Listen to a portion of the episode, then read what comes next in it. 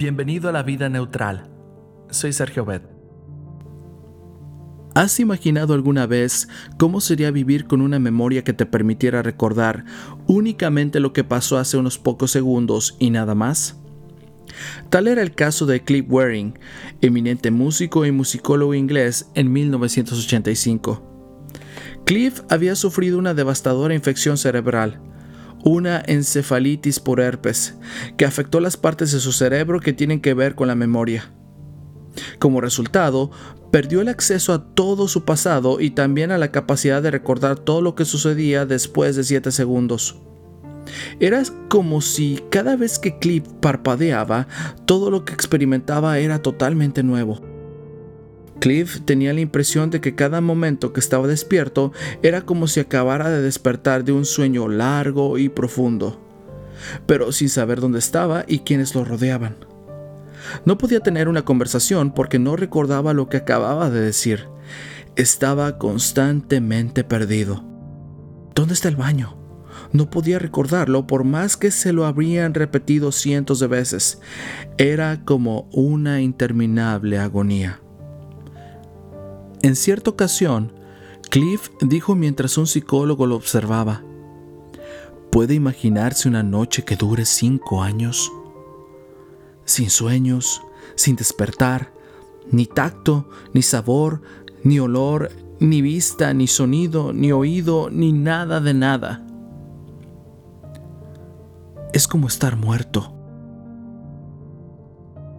He llegado a la conclusión de que estoy muerto.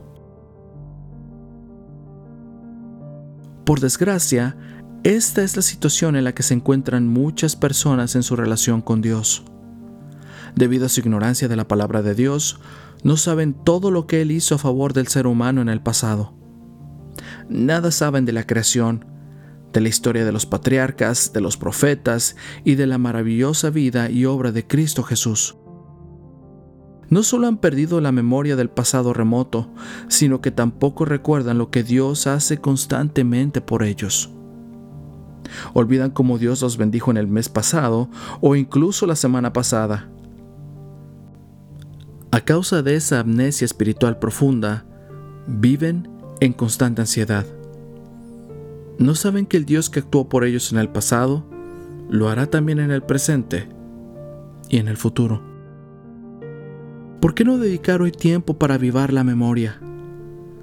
Hurga un poco en el baúl de tus recuerdos y encontrarás joyas del cuidado y el amor de Dios por ti que te darán paz. Y sobre todo, Aprende de nuevo lo que Él ha hecho y está dispuesto a hacer por ti.